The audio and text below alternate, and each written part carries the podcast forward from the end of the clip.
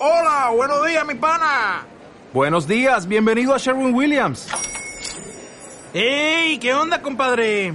¿Qué onda? Ya tengo lista la pintura que ordenaste en el ProPlus app. Con más de 6.000 representantes en nuestras tiendas listos para atenderte en tu idioma y beneficios para contratistas que encontrarás en aliadopro.com. En Sherwin Williams somos el aliado del PRO.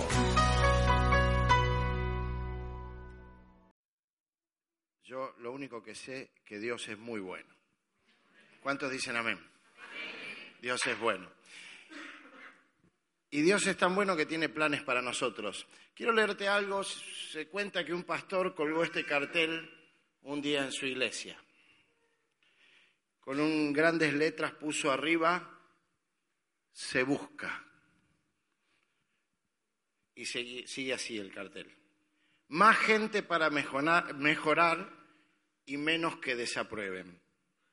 Más gente para actuar y menos que hablen más gente para decir se puede hacer y menos que digan es imposible. Más gente para inspirar a otros y menos que decepcionen.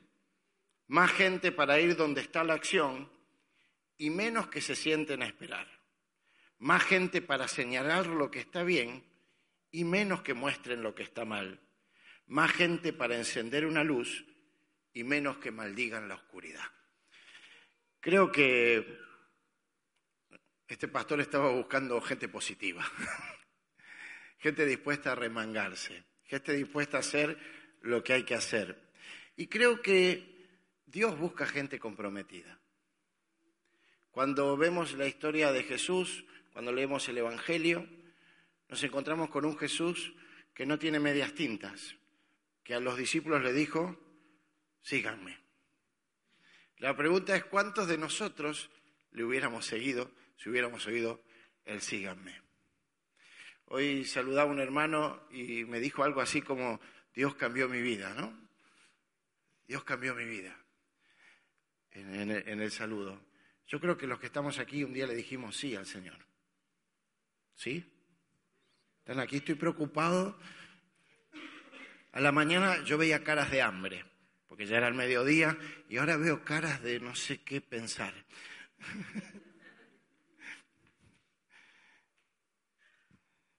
Todos le dijimos sí a Jesús, por eso estamos aquí.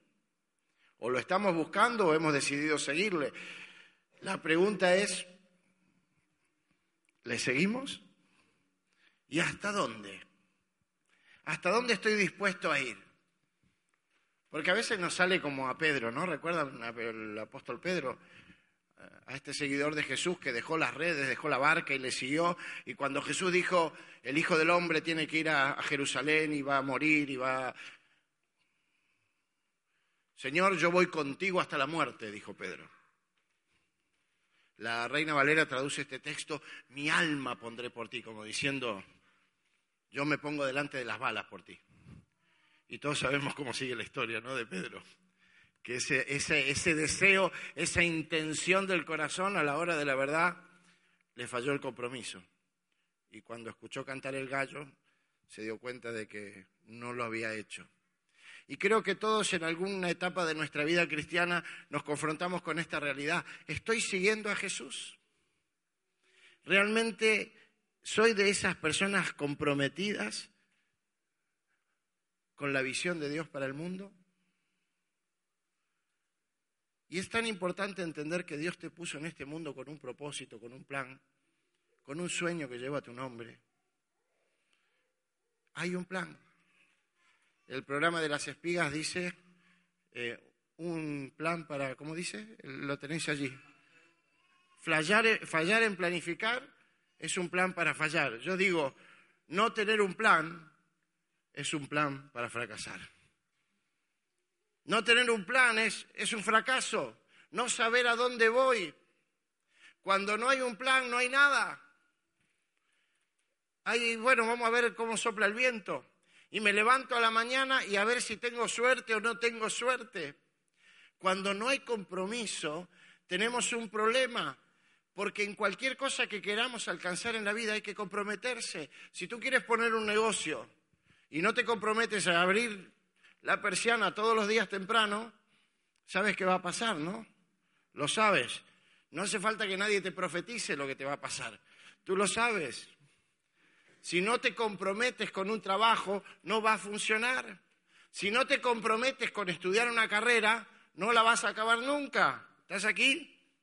Si no te comprometes con tu matrimonio, tu matrimonio no va a mejorar. Y nos las pasamos esperando de que algo mágico pase y no va a pasar algo mágico, porque Dios no es Harry Potter. Lo sabías, ¿no? Hay hermanos que van con la Biblia como si fuera la varita mágica, ¿no? No, pastor, me dijo una vez un hermano, yo me la pongo en la mesita de noche para... Tenemos esa tendencia a la magia, ¿no? Como si fuera la Biblia. Claro, ahora que la tenemos electrónica, hablar de la Biblia puede haber otras cosas, cuidado.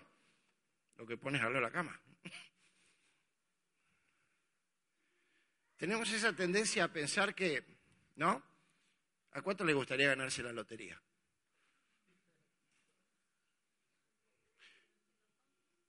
Claro, si no compra no, no tiene posibilidad. ¿no? A mí me gustaría que me regalen el billete y después ganármela, todo. Porque no pienso gastar en lotería. Pero todos tenemos esa idea mágica de un día me va a venir el negocio salvador. Ese que va, ¿no? ¿Cuántos han, le han dado a la, a la cabeza con eso? Esta mañana decía la manija. ¿no? En Argentina decía, decimos que cuando pensamos mucho en algo que nos damos manija. ¿no? Vamos, manija. Aquí se usa la expresión el run run. El run run en la cabeza y, y no sé qué más. ¿No? Me como el coco. Y a veces nos hemos comido el coco, nos hemos dado manijita con, ay, me va a salir un día la oportunidad esa que, mira, las oportunidades no llegan si no estás comprometido. Una vez le preguntaron a un empresario, ¿cómo consiguió tanto éxito en la vida? No sé, fue pura suerte. Después de 25 años de trabajar muy duro, lo conseguí. Fue pura suerte. Y a veces pensamos que las cosas pasan, las oportunidades, escucha esto, vienen para el que está comprometido. Y si tú estás comprometido con el plan de Dios para tu vida, no se te van a escapar las oportunidades. ¿Cuántos dicen amén? Un sueño sin compromiso es un espejismo. Un sueño sin compromiso es ese, ese, agua que ven en el desierto que les parece ver al caminante en el desierto y cuando llega no había nada. Un sueño sin compromiso es un espejismo, es pura imaginación.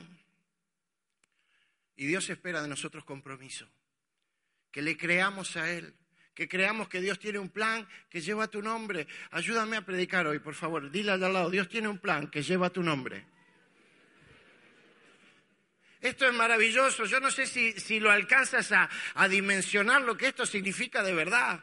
Porque si lo crees de verdad, esto puede ser transformador para tu vida. Esto no es una simple palabra. Esto es una verdad de la Escritura. Yo sé los pensamientos que tengo acerca de vosotros. Jeremías 29, 11. Yo sé. Dios pensó en ti. Dios te pensó desde antes de la fundación del mundo. Tú no existes por casualidad. Y a veces esto lo, eh, eh, lo, decimos tanto en la iglesia que parece un cliché, una frase hecha, y no alcanzamos a dimensionar lo que significa. Dios tiene un plan que lleva tu nombre. La pregunta es si has conectado con ese plan. Porque para que exista verdadero compromiso tengo que conectar con ese plan. Sé que el domingo pasado estuvo la pastora Patricia hablando de Nehemías. Mira, Nehemías capítulo 1, quiero leer solo un versículo, el 11 del capítulo 1. Dice, Señor, está hablando Nehemías, te suplico que escuches nuestra oración, pues somos tus siervos y nos complacemos, escucha, ¿en qué? En honrar tu nombre. Nehemías está diciendo, hay una cosa que me gusta y es honrar el nombre de Dios. Hay una cosa que temo y es, le temo a Dios. Hay una cosa que respeto por sobre todas las demás y es a Dios. Y eso es lo que había en el corazón de Mías, de Nehemías. Dice, y te pido que a este siervo tuyo le concedas tener éxito y ganarse el favor del rey Y en aquel tiempo yo era copero del rey. Nehemías no tenía problemas. Y si los tenía, eran bastante envidiables. Cualquiera quería los problemas de Nehemías, vivía en el palacio. ¿Qué comida comía? La que comía el rey, porque además era de los que probaba la comida y la bebida, el copero hacía esto, para que, cuidar que al rey no lo envenenaran, era el que supervisaba la alimentación del rey. Y era el que finalmente comía delante del rey para que el rey comprobara de que era bueno. Era el hombre de confianza del rey. Era también el jefe de protocolo. Era aquel que estaba allí en la corte y vigilaba lo que se cocinaba y cómo se cocinaba, porque no era tonto, no quería morirse, quería seguir viviendo. Entonces no llegaba nada a la mesa sin que pasara por su supervisión. Así que se daba el gusto de comer muy bien. Comía lo mejor que había en el imperio. El imperio babilonio en aquel momento se había extendido por todo el mundo. Había de todo en la mesa del rey. Vestía de, de Gucci, el de la época, ¿no? Usaba la mejor ropa. Se movía por la corte, no podía ir vestido así nomás. ¿Qué le faltaba? Su cama era buena, su, lugar para dormir era cómodo, era seguro. Porque en aquella época la gente vivía poco, la seguridad no era lo que abundaba. Estaba seguro, estaba protegido. No pasaba necesidad, pero un día le dolió el corazón por algo, que era algo más importante que él mismo. Y tenía que ver con el plan de Dios para su vida. Y se enteró de que la tierra de sus antepasados estaba en ruinas. Y se puso a orar. Mira, cuando uno se compromete con el plan de Dios, la oración no es simplemente, Señor, te pido por los alimentos, Señor, gracias por este día, Señor, ayúdame en mi trabajo, Señor, que gane más dinero, Señor, multiplícame, ayúdame, dame. Y todos nuestros me, ¿no? Su oración pasó a otro nivel. Su oración se comprometió con aquello que estaba en el corazón de Dios. Y él no iba a mirar para otro lado cuando Dios lo llamaba y se puso a orar y, sintió tal carga que dijo, dame gracia delante del rey. Nehemías tenía un plan. Y cuando leemos el capítulo 2 y vemos que él se presenta delante del rey y el rey lo ve con cara larga, con cara triste, ¿por qué estás triste, Nehemías?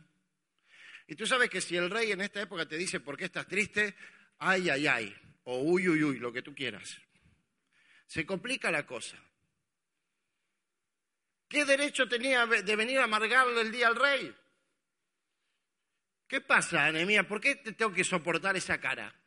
¿Te pago mal? ¿Comes mal? ¿Te vistes mal? ¿Te falta de algo? ¿Por qué tengo que aguantar la cara este, del señorito este? ¿Eh? Como algunos papás de adolescentes que reclaman, ¿y por qué tengo que aguantar ese humor tuyo? ¿No? Algunos ya se siente el rey y algunos se sienten Nemías ahora. ¿Qué le pasa al señorito Nemías que se queja? Uy, uy, uy. Yo decía esta mañana, lo repito, si yo soy Nemías, sonrío lo más falsamente que pueda, como para la foto del Facebook o del Instagram. ¿No? Eh, postureo total. No, mi rey, estoy de lo más feliz, la mar de feliz. ¿No? ¿Tú querías? No, no, no, rey, no, le ha parecido a usted, no, si estoy contento, como bien me he visto, bien, usted es el mejor, viva mi rey. ¿Cómo no voy a estar triste? Dice Nehemías. Ah, bueno, la estamos mejorando, ¿no? ¿Cómo no voy a estar triste? Si esa parte del imperio que es suya es una porquería, es una ruina. Los sepulcros, la ciudad de los, donde están los sepulcros de mi padre está hecha un desastre. Y la gente vive oprimida y vive mal. Uy, ¿dónde te metiste, Nehemías? Estás criticando la política del rey. Estás cuestionando sus políticas sociales. Estás cuestionando sus políticas de seguridad en esa parte del imperio. Estás cuestionando al rey. Es fuerte lo que está pasando aquí. Y el rey se queda, ¿y qué quieres? Ahí yo ya no entiendo nada. Porque a esta altura ya tendría que haber salido la cabeza de Nehemías de su lugar. Pero no, el rey dice, ¿y qué quieres? Nehemías había orado. Y sabes, cuando hay un plan y tú oras, Dios viene con los recursos. Los recursos son cosas de Dios. Pero Nehemías tenía un plan. Imagínate que Nehemías no tuviera un plan. Imagínatelo. Si no hay plan, ¿qué pasa? ¿Qué quieres? Y déjeme que me lo piense, rey. No, mañana el rey está con otra cosa. Mañana el rey está atendiendo los asuntos del otro lado del mundo. Mañana el rey se peleó con la esposa y no te va ni a recibir. Mañana el rey se fue de viaje. El momento es ahora. Y cuando llega la oportunidad, si no tienes un plan, fracasas. Pero Nehemías tenía un plan. Yo sé lo que quiero, necesito pasaportes. De acá para todos los países que, que tengo que cruzar. Lo estoy actualizando, ¿eh? Salvoconductos, pasaportes, lo mismo. Necesito los pasaportes, pero no solo eso, deme guardia. Pero no voy a ir solito por ahí. Deme guardia que me acompañe. Y ya puestos, deme la, visa, la visa oro, para ir ahí al, al, bosque y comprar toda la madera. Se la voy a hacer, la visa esa, la voy a hacer hablar necesito toda la madera. Le pidió la visa oro al rey. Y el rey dijo, bueno, y dime, de mía, ¿cuánto va a durar el viaje? ¿Cuánto tiempo te va? Se ve que lo, quería. ¿Sabes por qué lo quería? Porque era bueno en lo que hacía. Porque era un hombre de confianza. Más de una vez le, le habría salvado la vida al rey. Y cuando uno, cuando alguien que tiene autoridad confía en alguien, le delega autoridad sin problema. Y el rey confiaba en Nehemías. Y dice, bueno, ¿y qué quieres? ¿Cuánto tiempo te vas a ir? Y esto estaba planeado, porque dice que le dijo al rey el tiempo que iba a durar el viaje y lo que pensaba. Y al rey le pareció bien. Y lo dejó ir. Cuando no hay un plan, perdemos oportunidades. Pero Nehemías tenía un deseo, un anhelo, y era honrar a Dios. Y entonces se comprometió en orar, se comprometió en planificar y se comprometió en dos variables que no fallan, que revelan el verdadero compromiso.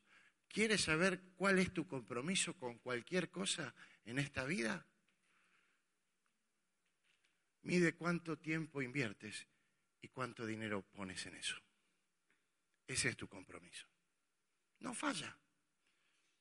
Y no estoy hablando de, eh, cuando hablo de dinero o de tiempo, de cantidades, estoy hablando de proporción.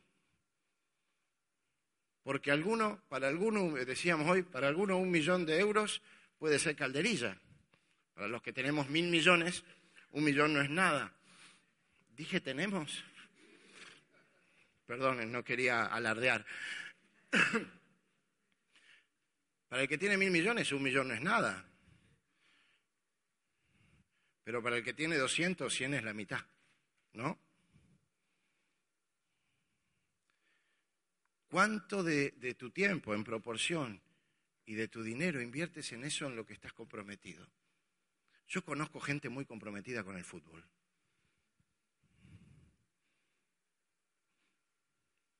porque pagan el canal, pagan la entrada todos los años, la camiseta nueva, que cuesta una pasta, ¿no?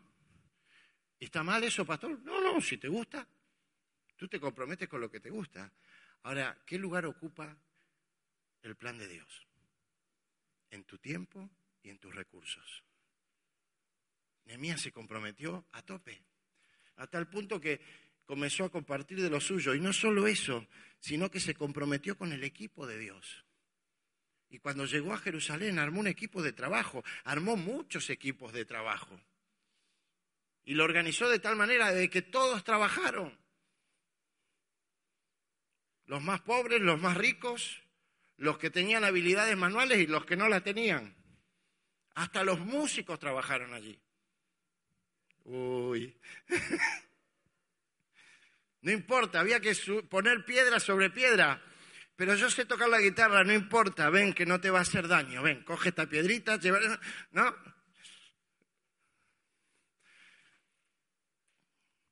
¿Sabes por qué?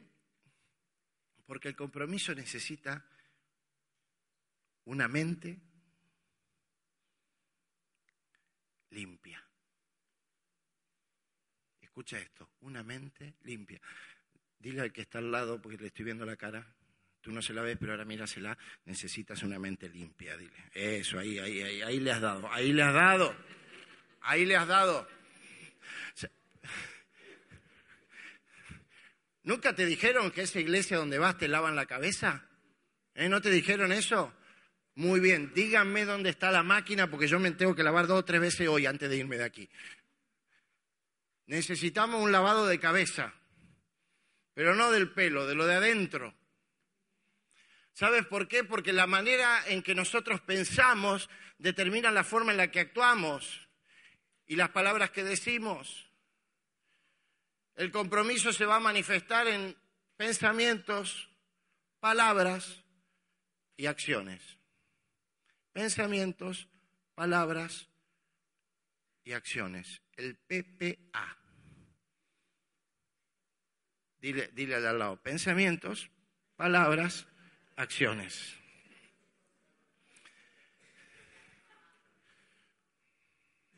Déjame explicarte lo de los pensamientos, porque si no, no vas a llegar al compromiso con el plan de Dios, ni vas a trazar un plan, porque empieza un problema mental. Nuestra mente nos hace creer cosas que no son reales, más a menudo de lo que te imaginas. Tú estás pensando cosas que no se condicen con la realidad, no son reales. Ah, pastor, usted dice que estamos locos. Sí, y yo el primero. ¿Cuántos han pensado alguna vez, estoy cansado, estoy agobiado? ¿Cuántos han tenido esa sensación? No, no mienta, por favor. Muy bien.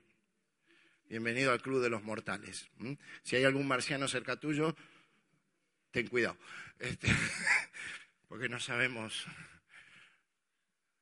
¿Quién no se ha sentido agobiado? El problema que tenemos es que no hacemos la cuenta. ¿Y yo por qué estoy tan cansado? Y a veces necesitamos que alguien nos siente y nos haga la cuenta. A ver, ay papá, estoy cansado. A ver, siéntate hijo, ¿qué has hecho hoy? he ido al colegio. He dicho he ido al colegio, no dije que ha estudiado ni nada. Ha ido al colegio. ¿Y qué más has hecho? Y, y he puesto la mesa. Ah, ya has puesto la mesa. ¿Y qué más? ¿Y ayer qué hiciste? Y lo mismo. ¿Y has puesto la mesa también? Bueno, no, ayer no. No, pero el sábado lavé el baño. Ah. ¿Y qué más has hecho? No, pero es que estoy cansado. ¿Y de qué estás cansado? No sé. Y entonces me siento un día con una hermana de la iglesia, pastor, estoy, estoy muy cansada, pastor, yo yo es que estoy haciendo muchas cosas, me agobia tanto trabajo que tengo en la iglesia, yo ya no puedo más. Claro, y uno que conoce los bueyes con los que hará, dice, a ver, hermana, ¿qué haces en la iglesia? Cuéntame. Y yo canto en el coro. Ajá, muy bien. Vienes el domingo, vienes el jueves, Sí, bueno, pero no me toca todos los días. Me toca un domingo sí, uno no. Ajá. Y ese domingo cantas, pero te congregas como se congrega todo el mundo. En realidad es en la hora del culto, ¿no? Sí, claro, sí. Ajá. ¿Y qué más hace? Y bueno, pero estar en el coro significa que venían los ensayos. Ajá. ¿Y cada cuánto ensayan? Bueno, el mes pasado ensayamos solo una vez. Este mes todavía no. Ajá. ¿Y qué más hace? No, pero estoy en el Ministerio de Matrimonio. Ah, muy bien. ¿Y ahí qué haces? Y bueno, ahora nada porque este mes no hubo reunión. Pero el mes pasado tuvimos una. Ah, ¿y qué más hace? Y a veces me piden ayudar con los niños. Ah, en el horario del culto. Sí. ¿Y cuántas veces ha ido? No, este mes solo una vez me pidieron. Ajá. ¿Y de qué estás tan agobiada? Se quedó así. ¿sí? Bueno, no, pensándolo así. No es pensándolo así, es pensándolo. Escucha, como esto que te estoy contando, nos pasa en un montón de cosas. El cansancio está acá, el agobio está acá, no es real. No, es que estoy cansado, estuve todo. ¿Qué has trabajado 14 horas? Bien. Enhorabuena, hay que estar cansado. Gózate de que estás cansado. ¿Fue productivo? No, no sirvió para nada. Y bueno, replanteate la forma que estás haciendo el trabajo. Que sirva para algo. Pero el problema es que viene el, agobio en nuestra cabeza y es totalmente mental. Es mentira. Cuando tú haces las cuentas, no es real. Yo ya hice mucho, yo ya di mucho, yo ya, yo ya no puedo más. ¿No puedes más de qué? Porque has estado trabajando aquí con la de acá arriba, dándole la, la vueltita a la rueda como el hámster. Debemos tener un hámster ahí adentro que, ¿no? que no para. Y estás cocinando y estás pensando, y estás trabajando y, estás... Y que llega al final del día, ay, qué agobiado que estoy. ¿De qué? Tenemos que cambiar nuestra mente. Y esto nos pasa con las personas, con las relaciones. No me saludó. Seguro que le pasa algo conmigo. Esto adentro, esto no lo decimos, esto va por... Yo estoy leyendo los pensamientos. Tengo un poder especial hoy. ¿No? Dice, entonces, no me miró, no me saludó, seguro que tiene algo conmigo. Claro, debe estar enojada por el otro día. Debe estar enojada porque no le di el like el otro día que subió el vídeo ese, porque en realidad no me gustó. Y si no me gustó, ¿por qué le tengo que dar like si no me gustó? Y todo conmigo mismo, ¿no? Esto me pasa a mí, yo sé que aquí no le pasa a nadie, esto de que van hablando con ustedes mismos, ¿eh? está estudiado, esto está estudiado de hace mucho. Y entonces la conversación ahí interna. Y entonces un día nos pasa para el lado y nos dice, hola, ¿cómo estás? Falsa, con esas, me saluda con esa cara. Y la mujer se dice, ¿yo qué le hice? Tú nada, estaba en su cabeza. Y entonces nos soltaron una palabra que no nos gustó porque, yo qué sé, estaba de mal humor, se enojó con el taxista, se bajó, no, déjame tranquilo. Ay, ya está, ¿qué carácter tiene? No se puede con ella. Y al final, y al final del día tenemos una amargura dentro. Y todo nuestro tiempo lo ocupó nuestra cabeza en pensar mal de otro. Y el Espíritu Santo está ahí. Pero no le, damos, no le dejamos. Estamos muy ocupados en nuestro problema, en nuestra emoción lastimada, en nuestros malos pensamientos. Si queremos comprometernos de verdad con el plan de Dios, tenemos que dejar de pensar negativamente. Imagínate, Nehemías, ay, si ahora voy y le pido al rey. ¿Lo saben el chiste del que se le pincha la rueda? Ah, este es buenísimo. Este no lo saben, yo se los cuento. A un hombre se le pincha una rueda, pastor, está predicando, no cuente chiste, no, pero es bueno, es bueno. Es bueno para ilustrar el mensaje. Se le pincha la rueda en medio del campo y no tiene el, el gato. No tiene el gato para levantar el coche, ni tiene el, el que llevo yo en el coche, ese que es automático, que lo probaré el día que pinche una rueda, a ver si es verdad. Este, no tenía nada y allí a lo lejos veo una luz. En esa casa seguro que los que viven ahí tienen coche y tienen un gato y me lo van a dejar para levantar el coche y cambiar la rueda. Entonces va caminando y mientras va caminando, va caminando tranquilo y va pensando, que voy a tocar timbre de noche, a lo mejor ni me abren la puerta, no me conocen de nada y no me lo van a querer prestar. Y sigue caminando. Y va pensando, claro, pero no me conocen. Le pido el gato, me voy, van a pensar que se lo quiero robar. Seguro que no me lo prestan.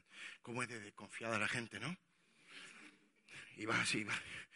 Dice, claro, no, y seguro, no, no me conoce, además me ve que soy así negrito, dice, seguro, seguro que son racistas, también seguro, seguro. Y tú se va, toca la puerta, dice, buenas noches, sí, ¿puedo ayudarle en algo? ¿Sabe qué le digo? Guárdese el gato donde le quepa.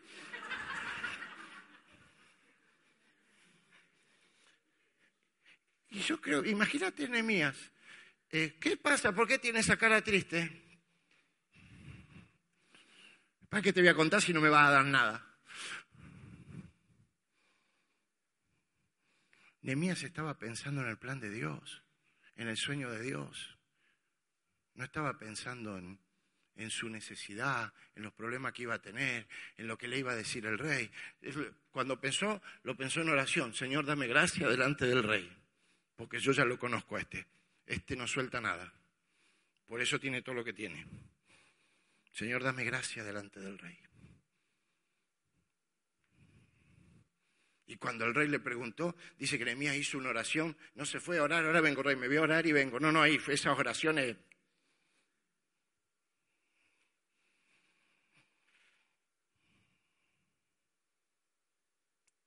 Dile al que está al lado, hay que lavar tu cabeza.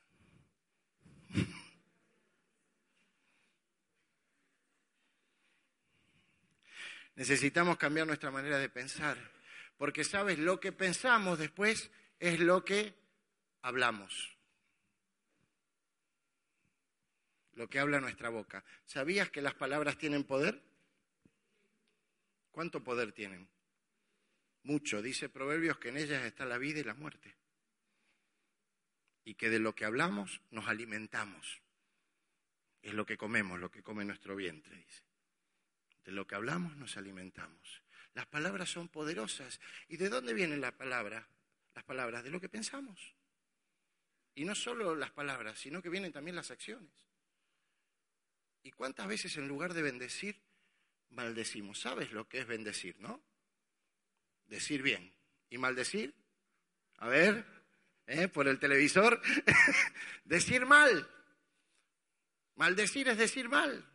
¿Y cuántas veces maldecimos, hablamos mal de otros, nos quejamos de otros? Jesús le dijo a los discípulos en una ocasión, no murmuréis. Y el apóstol Pablo lo dice en casi todas las cartas. No nos quejemos, dejemos de maldecir, de hablar mal. Nosotros mismos con nuestras palabras nos hacemos daño y hacemos daño a otros pero también con nuestras palabras podríamos bendecir, animar y levantar a otros y a nosotros mismos. Porque de las palabras que sembramos son después de lo que comemos, de lo que nos alimentamos, de los que se nutren aún nuestros propios pensamientos. Porque una vez que sueltas la palabra, ya no la tienes más tú, se va por ahí y hace lo que tiene que hacer. Y a veces lo que hace, lo que produce es malo. Las palabras son poderosas y tenemos que aprender a hablar las palabras de Dios. El apóstol Pablo dice en Filipenses, si hay algo de buen nombre, si algo digno de alabanza, si algo en esto, pensad, pensamientos. Porque si no pensamos lo correcto, no vamos a hablar lo correcto. Y necesitamos aprender a hablar las palabras de Dios. Pensamientos, palabras ¿Y lo otro que era? Acción. El compromiso con el plan de Dios es trabajo. Trabajo.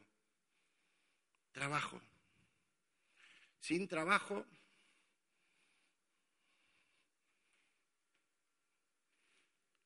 Cuando te dicen la palabra trabajo, ¿qué te viene a la mente?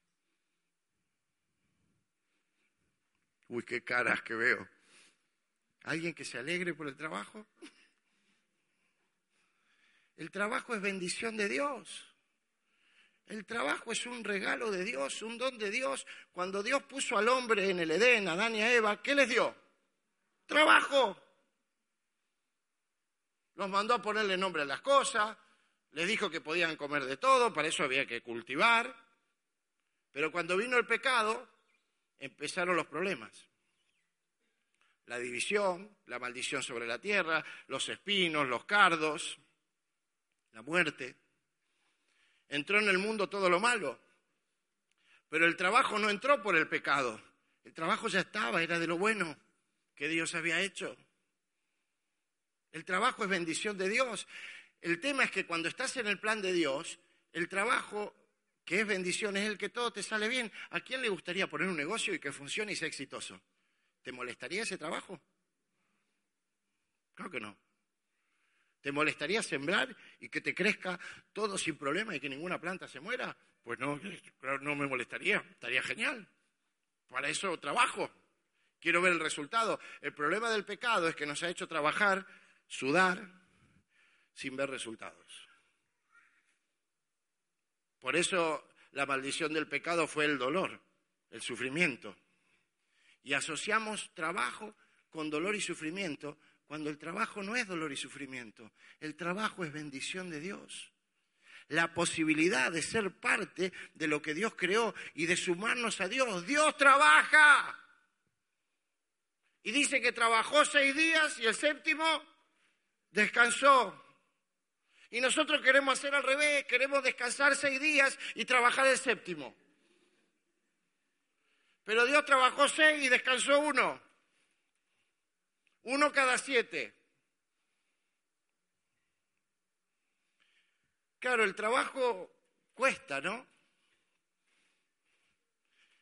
Y las cosas que, que valen la pena cuestan nada que no cueste vale la pena. De verdad te digo. Nada que no te cueste es valioso. Lo valioso es lo que cuesta. A mí me encantaría ver a las 5 de la mañana la luna de sangre. Sabían que hoy va a haber un eclipse de luna, pero y yo se lo conté contento a mi sobrina. Le dije, Camila, hoy está el eclipse, la luna de sangre. Y yo, ah, pero es a las 5 de la mañana, no, tío. Ah, así no, así no vamos a ver la luna, Camila. Por favor, si algún muchacho quiere invitarla a ver a la luna, mi sobrina sigue soltera. Tengo que decirlo cada vez que vengo, es tradición. ¿eh? Camila es mi sobrina, para los que no lo sepan. Este, y por eso me meto así con ella. Hoy, hoy hablaba con Pipe, ¿se fue Pipe o está todavía? ¿Eh? A Pipe, hoy, este, esta mañana, ¿qué te dije? A Pipe, ¿te gusta que te digan vago? ¿A quién le gusta que le digan vago? ¿Perezoso? ¿Holgazán? No, pastor, eso me ofende a mí. ¿eh? No me diga eso. Bien. Con Pipe hemos eh, hoy determinado que él es tímido para el esfuerzo. ¿eh? Entonces suena un poquito, ¿no? Y les contaba la anécdota, esta es real, ¿eh? De, apenas llegué a España, había un señor muy mayor en la iglesia, ya está con el señor, don Pepe, me dice, don Pepe, Pastor dice, tengo un sobrino en casa que hay que ver la gana de trabajar que tiene, se muere de ganas de trabajar, de hacer cosas, pero está todo el día en casa y eso, dice, es que se las aguanta.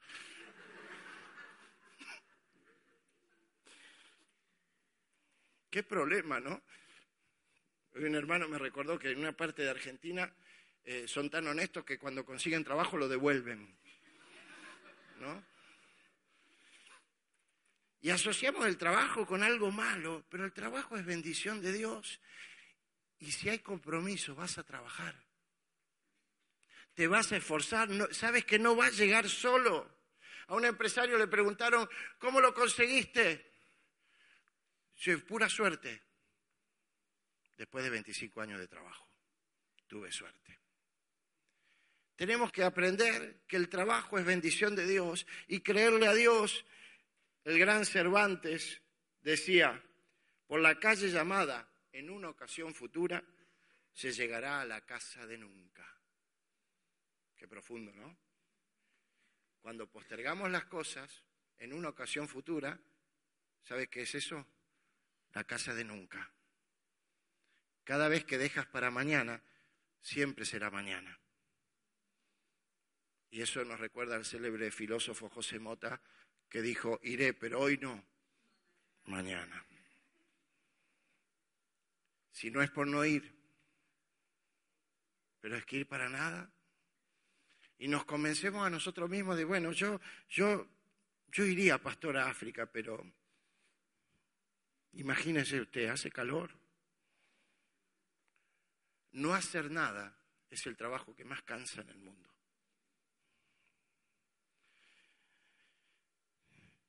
Y la dificultad que no enfrentas hoy y el trabajo que dejas sin hacer hoy, mañana va a ser un poquito más y cada día va aumentando, lo sabes, ¿no? Prueba no lavar los platos un día y verás los que hay mañana.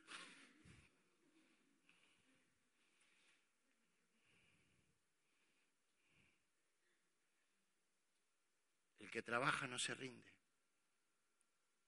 ¿Y qué significa compromiso? ¿Sabes?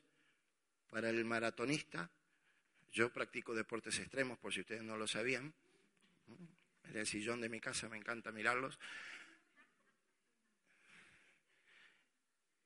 Para el maratonista, el compromiso es que los últimos cinco kilómetros los voy a correr aunque deje la vida en el intento. No me voy, no voy a abandonar. Estoy comprometido con acabar esta carrera. Ya no le importa si gana, si queda primero, si queda segundo, la va a terminar. La va a terminar.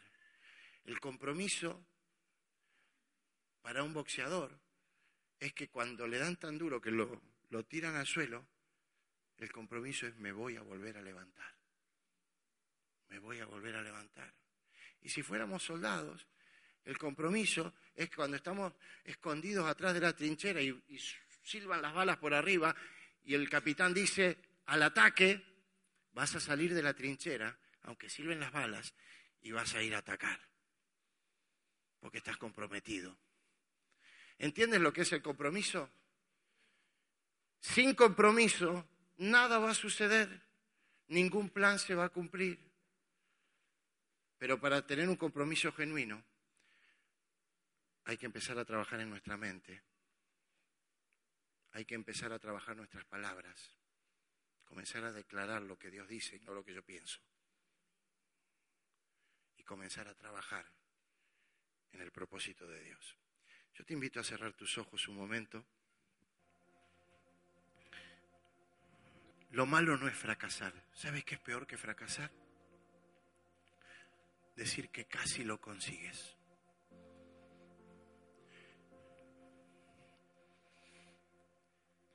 casi gano. Recuerda las palabras de, de, de estas autoridades ante las que se presentó el apóstol Pablo, que le decían, Pablo, las muchas letras te han vuelto loco. Y en un momento le dice, casi me persuades de ser cristiano. Casi. Qué triste es el casi. Porque estuviste ahí, lo podías haber tenido, pero te rendiste. Imagínate estar en, la toma de Jericó y en la sexta vuelta te cansaste y te fuiste. Y después escuchas el ruido y te enteras, ¿qué pasó? ¿Qué pasó? Se cayó la muralla, no sabes lo que fue. No, me lo perdí, casi lo veo. Me rendí en la última vuelta hay una palabra esta noche que es para ti. Y escucha, esta palabra está llamada a ser semilla. ¿Sabes lo que hace una semilla? La palabra de Dios es como semilla. Y va y cumple aquello para lo cual Dios la envía. Pero esta semilla tiene que caer en tierra fértil.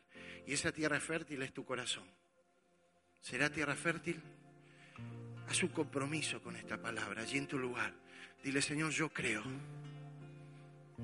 yo creo que hay un plan para mí y yo decido comprometerme hoy con ese plan. Yo decido que ese plan es mío, que tu plan es mío. Lo hago mío hoy. Escucha, esta palabra puede traer transformación en tu vida y fruto abundante, pero necesitas creerla. Hay un plan. Dile a Dios que te quieres comprometer con su plan. Y si no lo tienes muy claro, ponte en oración, comprométete a orar. Compromete al, planificar tu espiga, a, orar con Dios, a hablarle a Dios, a preguntarle a Dios, a soñar el sueño de Dios para tu vida. Y dile que te comprometes a mantener una mente limpia, una mente pura, que busque honrar a Dios y dile al Señor que te enseñe a hablar las palabras correctas.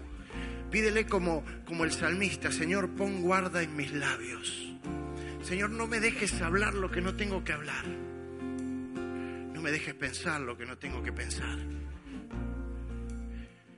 Y dame fuerzas para trabajar con compromiso, en tu llamado para mi vida.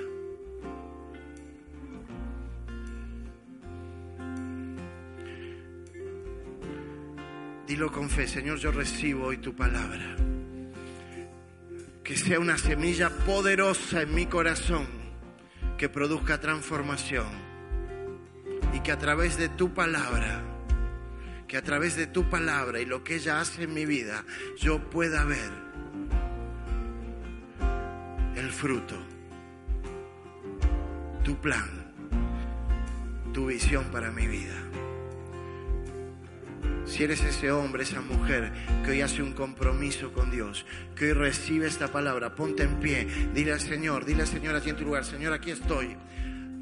Que el Señor te vea.